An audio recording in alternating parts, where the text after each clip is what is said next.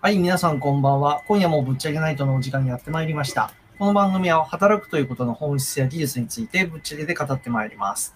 えー株式会社ムーブドの旗トレ事業部所属、私、プロ雑用小林と峠さんの二人で今夜もお届けしたいと思います。よろしくお願いします。お願いします。お願いします。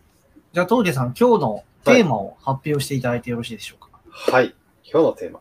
前回、まあ、前々回か、業務改善のざっくりしたお話ししたんですけれども、あの、もう我々の提供している業務改善話しましたが、今日は中間管理職の方の業務改善あるあるみたいな話をちょっとしたいな中間管理職ね。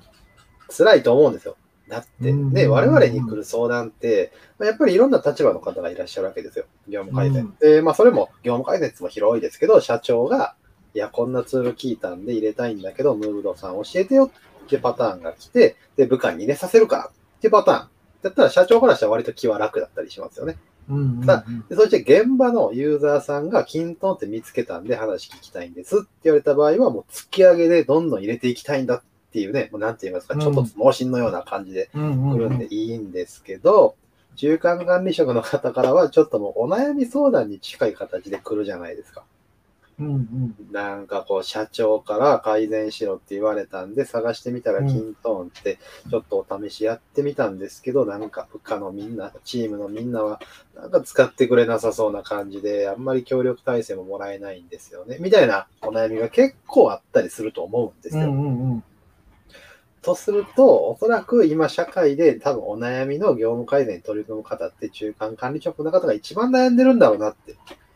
辛いじゃないですか。まあ単純に中間管理職という職業自体がもうあれ、職種自体があれですよね。うんあの、辛い立場という印象がありますよね。か。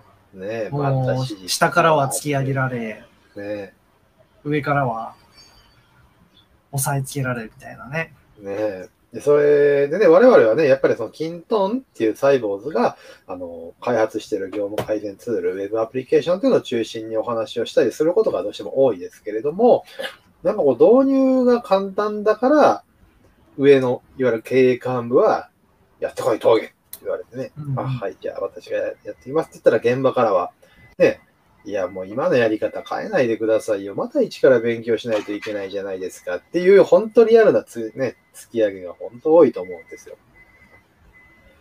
なので、そのあたりをじゃあどうやって解決していけばいいんだっていう話もあると思うんですけれども、まあ、そういう相談結構やっぱり多いじゃないですか。で、均等の界隈っていうかね、やっぱ SNS であったり、あの、コミュニティ界隈っていうのはすごくキントーンっていうツールは賑やかなので、そこでもすごく話題になるんですよね。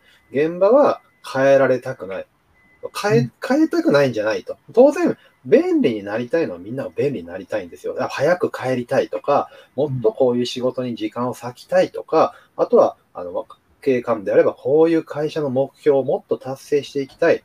まあ、社会への貢献とかで、いろいろあるんですけれども、現実を見ると、やっぱ変えたい、変えないといけない。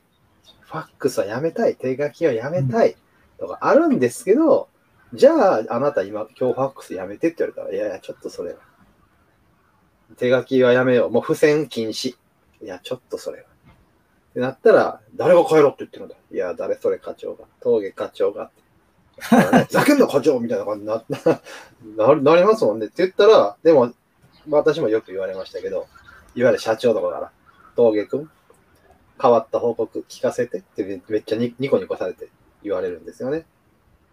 これの辛さと言ったらですよ。でも、小林さんも、あの、アソビューという会社でおそらく業務改善っていうのをどんどんどんどんやってこられたと思うんですけども、その時の小林さんの立場はどうやったんですか？中間管理職ではなかったんですか？ああ、僕は外部で、外野プレイヤーですね。完全に外から入ってきた人。あ、じゃあその外、まあ、いわゆる外野って言うとあれですけど、結構やりやすい立場だったんですかね。むしろそうしてもらったのが正しいですかね。そこなんですよね。絶対そこですよね。そう中間管理職に、いわゆる経営幹部の言うことも聞いてくれよ。で、現場からの意見もちゃんと反映させなさいよ。でも、ちゃんと等しく全社の業務改善しなさいよっていうのは相当無茶ぶりだと思うんですよね。うんうん。なので、やっぱり上からは権限をしっかり与えてっっていうのをやっぱりやってあげないと、丸投げでは成功しないと思うんですよ。まあ、そのあたりが結構顕著じゃないですか。我々に来る相談も。丸投げで来たパターンと、やっぱり前者としてやりたいんだよ。で、この間に立つ人をリーダーとして立ててますっていうんであれば、やっぱうまくいく、もうそこでうまくいくかどうかがほぼほぼ決まってんじゃないかと思うんですよ。うんうんうん。そうですね。その体制づくりは、実は多分業務改善の、あの組織の中で業務改善するときの多分第一歩ですよね。そこ失敗してると、その後もなし崩し的に、あの、ねなんとも一致も察知もいかなくなりますよね。いや、本当そうなんですよ。だから体制作りって別に業務改善じゃなくても何でもそうじゃないですか。うんプロジェクト、うん普通の案件でやってもそうだと思うんですよ。まあ、普通って言ったらあれですけど、いわゆる会社の業務の案件。社内でもそうですけども、その体制作りをおろそかにして、峠君やってください。みたいな形で言うパターンがちょっと多いのかなという気はそうです。ね。だ本来はう、ん上の人はその権限と役割をセットして、中間管理職に指示をしなきゃいけないうんうんっていうのもあるんですけど、割とそういうのってないパターンが多いですよね。だから、そうだ。結局のところ、あのー目的に沿ってどういうプロジェクトを組むのかっていうところで、その体制作りっていうのは、うんもう真っ先にやらなきゃいけないです。これがおろそかになってるプロジェクトとか、あと、よくあるのが、あの、長期にわたるプロジェクトの場合だと、最初に決めた役割だとか、人員の入れ替えとかでなし崩しになってくってパターンとかもそれはそれで炎上するんですよね。ありますね。確かに確かに。うん移動とか絡みますもんね。うん、私の経験のあれで言うと、あのー前々からお話ししてますけど、私は、あのー最初からそこに入ってたじゃないんですよ。もうニッチもサッチもいかなくなった状況で入ったわけですよね。改善してくれってじゃあその前は何やってたかっていうと、結局のところあの、主担当、それを担当してる人がいなくなっちゃったんですよ。ああ、はい。統括してる人がまずいなくなっちゃって、で、後を継いだ人も、まあ、あの、それが専務、専任じゃないから、片手間でやってるような状況だったんで、しっかりと、その、業務改善を、動かす体制になってなくて、うん。で、その人もうん、あの、いつまかフェードアウトしちゃって、うん。誰もいない状態になって、うん。こう、もうどうしようもないダメな状況になっちゃったっていうね。うんうんうんうんでそこからの改善だったんで、だ僕逆に言うと僕はもうなんかもう落ちるところまで落ちた状態だったから。そうそうそう。うん。はい。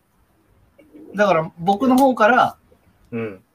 あの、依頼があったその取取締役とか、はい。でそこから協力部門の、あのーマネージャークラスの人と話をして、役割分担だと明確にしたわけですよ。うんうんだから僕はその機能を作るところに、もうちょっと特化しなきゃいけないから、そこら辺のなんか人間関係のウェットの部分とか、あうんの説明とか、メンバーの説得とかは、あの、うん現場のマネージャーに任せますと。うん。おー、はい。だから僕はマネージャーと、そのマネージャーと、から取締役と、取締役の agree をもらって、その通りに作って、それをマネージャーと現場とすり合わせて、この2社としかやり取りしなかったんですよ。おー、なるほど。はいはいはいはい。それ以外の人の声は全部他の人に集めて、そのマネージャーだとか取締役の人、はい僕の方には一切、あの、入れてもらわないようにして。なるほど。なるほど、なるほど。当然、無視をするわけじゃないし、集約もするし、要望も聞くけれども、やり取りっていう意味で、はいはいはいはい。うん。だその中でマネージャーが説得できないとか、あのマネージャーが現場の声は最もだなと思ったやつだけ僕のところには押してもらいました。ああ、なるほど。うん。はいはいはい。体制作り、もう今日の結論がほとんどそこだと思うんですよ。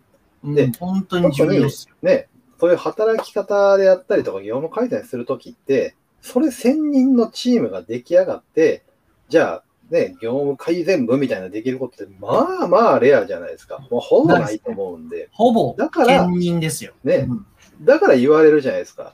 えー、峠さんってもともとこの仕事じゃないじゃんって。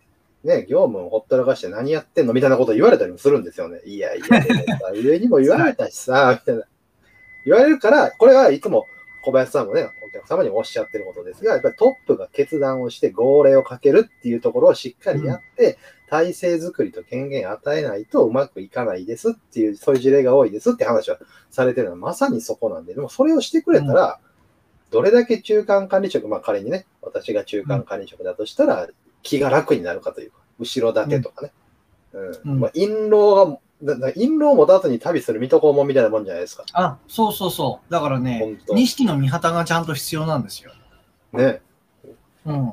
印籠だとか錦の見旗が。ね。がだからそこの部分を、じゃあ、錦の見旗とか印籠をもらうためには、その、間に挟まれた人は何をしなきゃいけないのかっていうと、やっぱりその、特に上の人と、あるいはその業務改善を求めてる人たち、うん。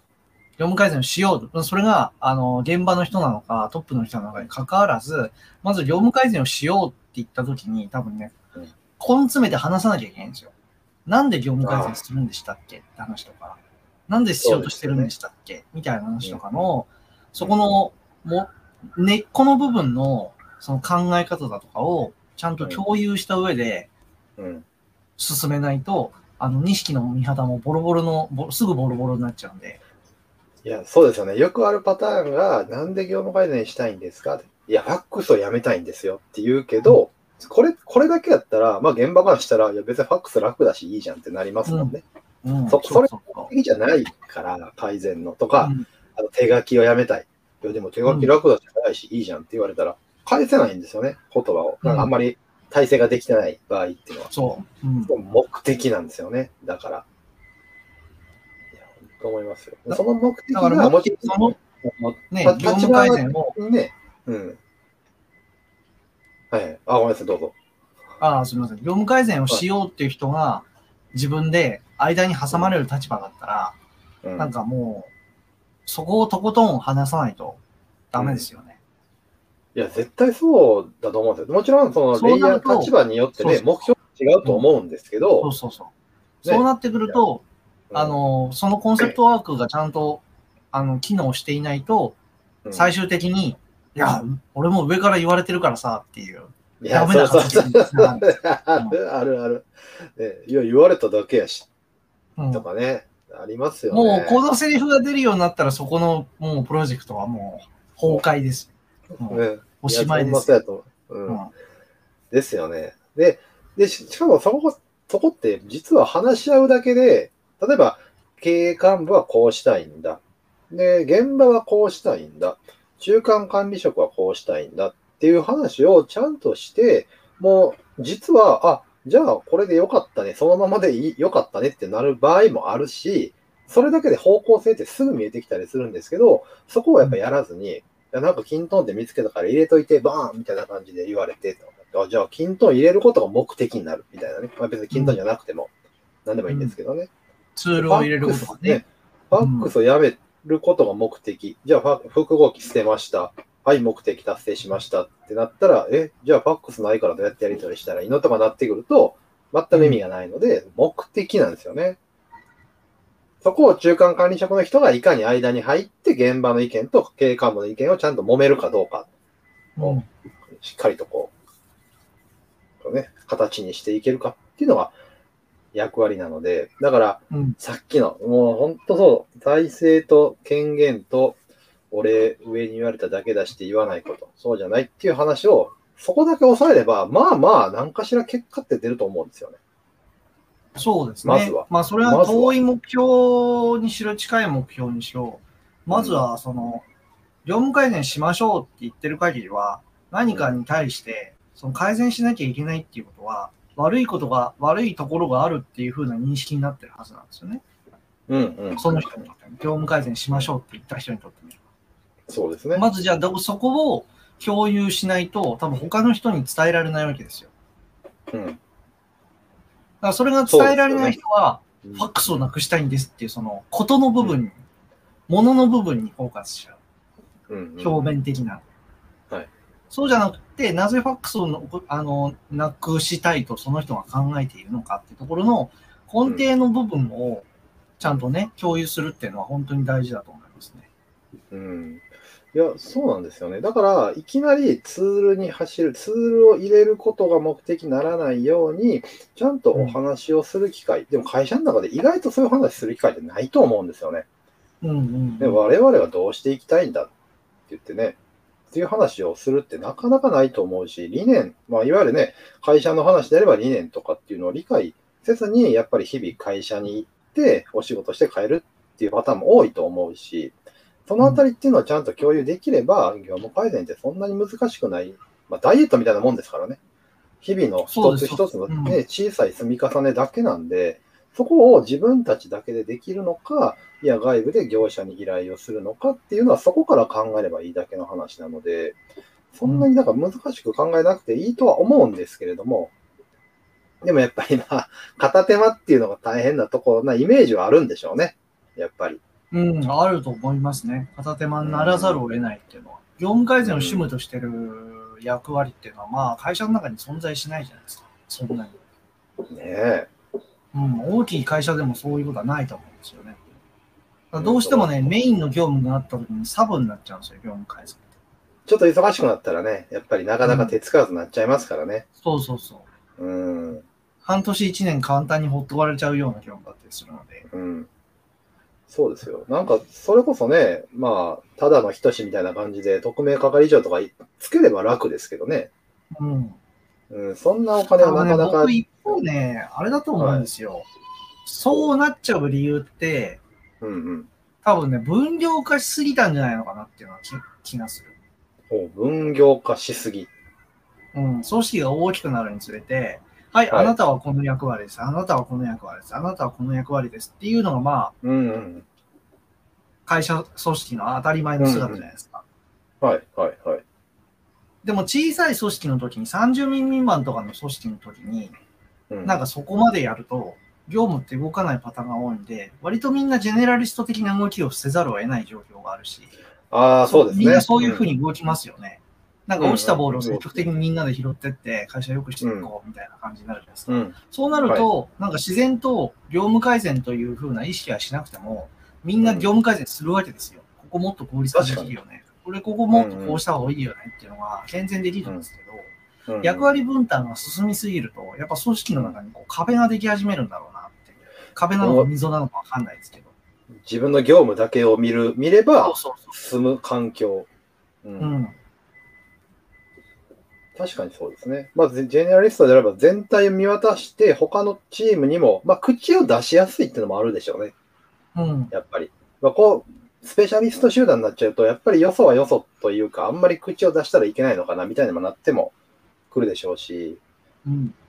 確かにそこは難しいかもしれないですね。大きくなればなるほどっていう気はします。うん。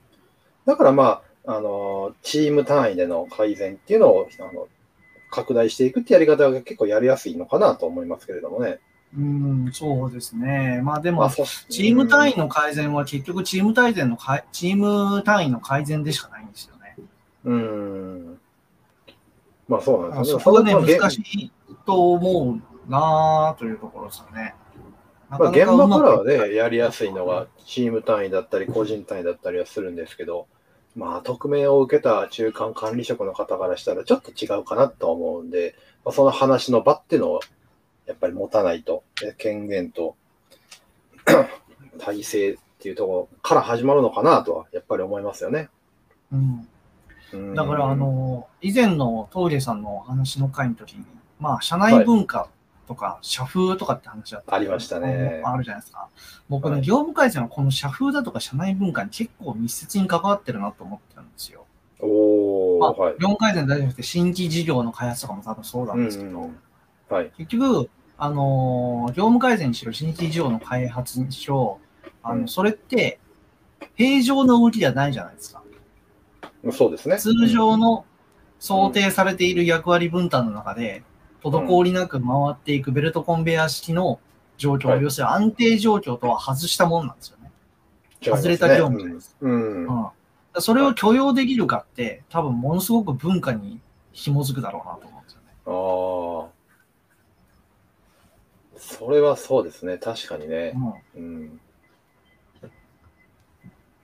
やっぱ、まあ個人で業務改善をするっていう人間が一人いるっていうよりかは、会社全体でそういう文化があって、まあ、あの、うん時折その平常から外れて、みんなでこう、ガッとこう外した動きをしようっていうようなものが文化的にないと、うんまあ、うまくいかせるのってなかなか難しいですよね。まあ、そうですよね。だって、わざわざそんなんせんでええやんって言われちゃいますもんね、人によってうんは。そうそうそう。んなんで、で、こういう組織がじゃあなんか変わるためにはな何し何が必要かっていうと、やっぱあの合憲を振るうトップダウンしかないんですよ。そうそうそう。ぶっ壊す。うんトップが自らの意思で自分たちの業務を破壊するっていう覚悟がないと、うん業務改善できないと思うんですね。でこれって結構しんどいわけですよ。破壊行為になってますよ。う。うんん。反発もすごい出るだろうし、社内荒れると思うんですよ。ここまで来る、来た、その、トップが大なたを振るわないと業務改善ができないっていうような状況になること自体が、割とリスクでしかないっていう。なんかもう、どっかの銀行の話みたいですね。あれはもうニッチもサッチもいかないと思いますけど。まあもう相当な大なたどころかって感じもしますけれども。うんまあだから国が出てきちゃったんですけどね。まあね。いやそうなんですよ。だから、その、業務改善って、まあ言ってしまえば、まあなんでしょうね、黒歴史の変革といいますか。まあ別に悪いことじゃないと思うんですけども、まあ時代に合わなくなったやり方を現代に合うやり方にちょっと変えていこうみたいな一面もやっぱあると思うから、積み重ねの変化ってなると、一人の中間管理職または一人の担当に話を振って終わりで変わるわけは絶対ないんですよね。その人に歴史を背負わせんのかっていう話にもなってくるから、だからこそ、どこかで一つのナタを振るとか、そこに必要なのがやっぱりトップの決断と、当然現場にも決断が必要だと思うし、じゃあそこの権限っていうのはちゃんと中間管理職に与えて自由に泳いでくれよっていう体制を作ってあげないとっていうのは今日ずっと言ってることだと思うんですけれども、そのタイミングがどこかっていう話だったりするんですよね。そこさえ間違いなければっていうのと、そこをしっかり抑えないとうまくいかないので、結局よく言われるのが、あのやってみたけどうまくいかなかったんだよねっていうところなんですよね。うんで、それで、どういうことし、どういうことしてきましたかっていうふうにね、一つ一つ聞いていくと、ああ、じゃあそこはこうだったかもしれないですねっていうのが見えてくると思うんで、でも、やっぱり現場の人って業務のプロですけど、業務改善のプロじゃないことが、まあ、ほとんどですから、うん。これもね、小林さんがいつもおっしゃってることですよね。業務のプロであるお客様と業務改善のプロである、まあ、例えば我々、もしくは、まあ、社内で今から勉強していくっていう人でもいいかもしれないですけど、そういう人がやっぱ手を組まないと、まあ、手を組むことが最短距離な気はしますけれども、うんうんっていう使い分けっていうのをどんどんあのしていただきたいなと思いますよね。だから業あの中間管理職の人も、まあ、権限を与えられたらいけるっていうわけではなくて、やっぱり自分自身も覚悟を持っていただいてっていうのはあるかなと思います。片手間ではなかなかまず、だから業務改善の前に対話してくださいって話だと思いますね。いや、そうですよね。対話して無理だなと思ったら、業務改善は諦めましょうっていう判断は必要だと思いますよ。いや、それは絶対そうですよね。お金かけて途中まで行って後戻りできないから、もう無理やりでも進めみたいなのはうん、これはもう無駄遣いですから。あの、中途半端にあの部分最適化された業務改善は、うんもう悪ですから。余計なことが増えたくせに、何も楽になってないみたいな感じで、うん全方位から集中して攻撃されますからね。やばいと思いますよね。いや、そうなんですよね。もし、うんしかもそこで改善しないと会社が潰れるとかなったら、もう絶対嫌でもいろいろ考えると思うんですけど、あ、うんこのままでももしかしたらいいんじゃないってなった時に、あ後戻りというかね、そこでとどまって潰れへんのであれば、別にそれでいいじゃんと思いますから、あそうなんですよね。周りからね、この中間管理職のあなたが、後で周りから集中砲火を受けて、居づらくなるっていうのはそう一番ちょっと良くないので、そのあたりをちょっとまた見,、見ていただければなと思う次第ですし、まあ、もしそのあたりで具体的にどうしたらいいのって相談がございましたら、ちょっと宣伝ですけども、まあ、ムーブドにご相談いただければ、あそうですねというアドバイスをさせていただけるんじゃないかなと思ったりもします。なんか初めてムーブドの宣伝みたいなことをしてしまいました。はい、というとこなんですかね。はい。ということなので、今日の結論としては、やっぱりその権限と体制と覚悟っていうのが、中間管理職の方が前に先頭に立って業務改善をしていく場合には、非常に大事だということをちょっとお伝えしたいなと思いました。参考になればなと思います。権限はい。うん。権限と、なんだっけ、体制と覚悟。体制と覚悟を決めるためには、まず対話が必要ですって話です。そうですね。対話ですね。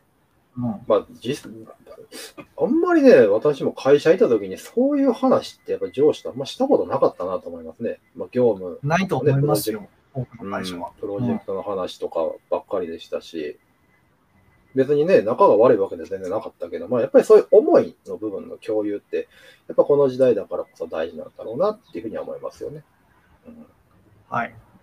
はい、ありがとうございます。じゃあ今日は、そう、対話を25分過ぎましたのでいい感じで、はい。いい感じのところで聞きたいなと思います。えっ、はいありがとうございと、この番組の感想やご意見は、ホームもしくは、えーハッシュタグ、えーぶっちゃけナイト、ナイトはアルファベットで NIGHT、ぶっちゃけナイトでつぶやいていただけると、二人して泣いて喜びますんで、ぜひぜひ、あと、いいねの高評価、コメント欄の、えーコメントもお待ちしておりますので、ぜひよろしくお願いします。それと、えっ、と、チャンネルがですね、実は、このムーブドのぶっちゃけ、このナイトがですね、ムーブドから独立して、ぶっちゃけナイトのあの独立チャンネルになりましたんで、あの、ぜひぜひチャンネル登録も引き続きお待ちしております。はい。まだ一桁台なんで、はい、ゼロからのスタート。ぜひぜひ、あの、ご登録いただければありがたいと思いますので、よろしくお願いします。お願いします。ではですね、まあ、次回の小林さんのターンなんですが、いかがいたしましょうか？えっ、とですね、来週の、えーテーマはですね、決断できる人、できない人っていうテーマでお話ししたいと思います。おできない人。まさに今日の中間管理局といいますか、業務改善のね、お話の決断の部分にもうんちょっと、そうですね、絡んでくるかな。これは面白そうですね。ぜひ、自己診断のためにも使っていただければと思いますので、よろしくお願いします。よろしくお願いします。はい。はい。じゃあ今日はこんなところでご視聴ありがとうございました。ありがとうございました。またはいお会いしましょう。さようなら。さよなら。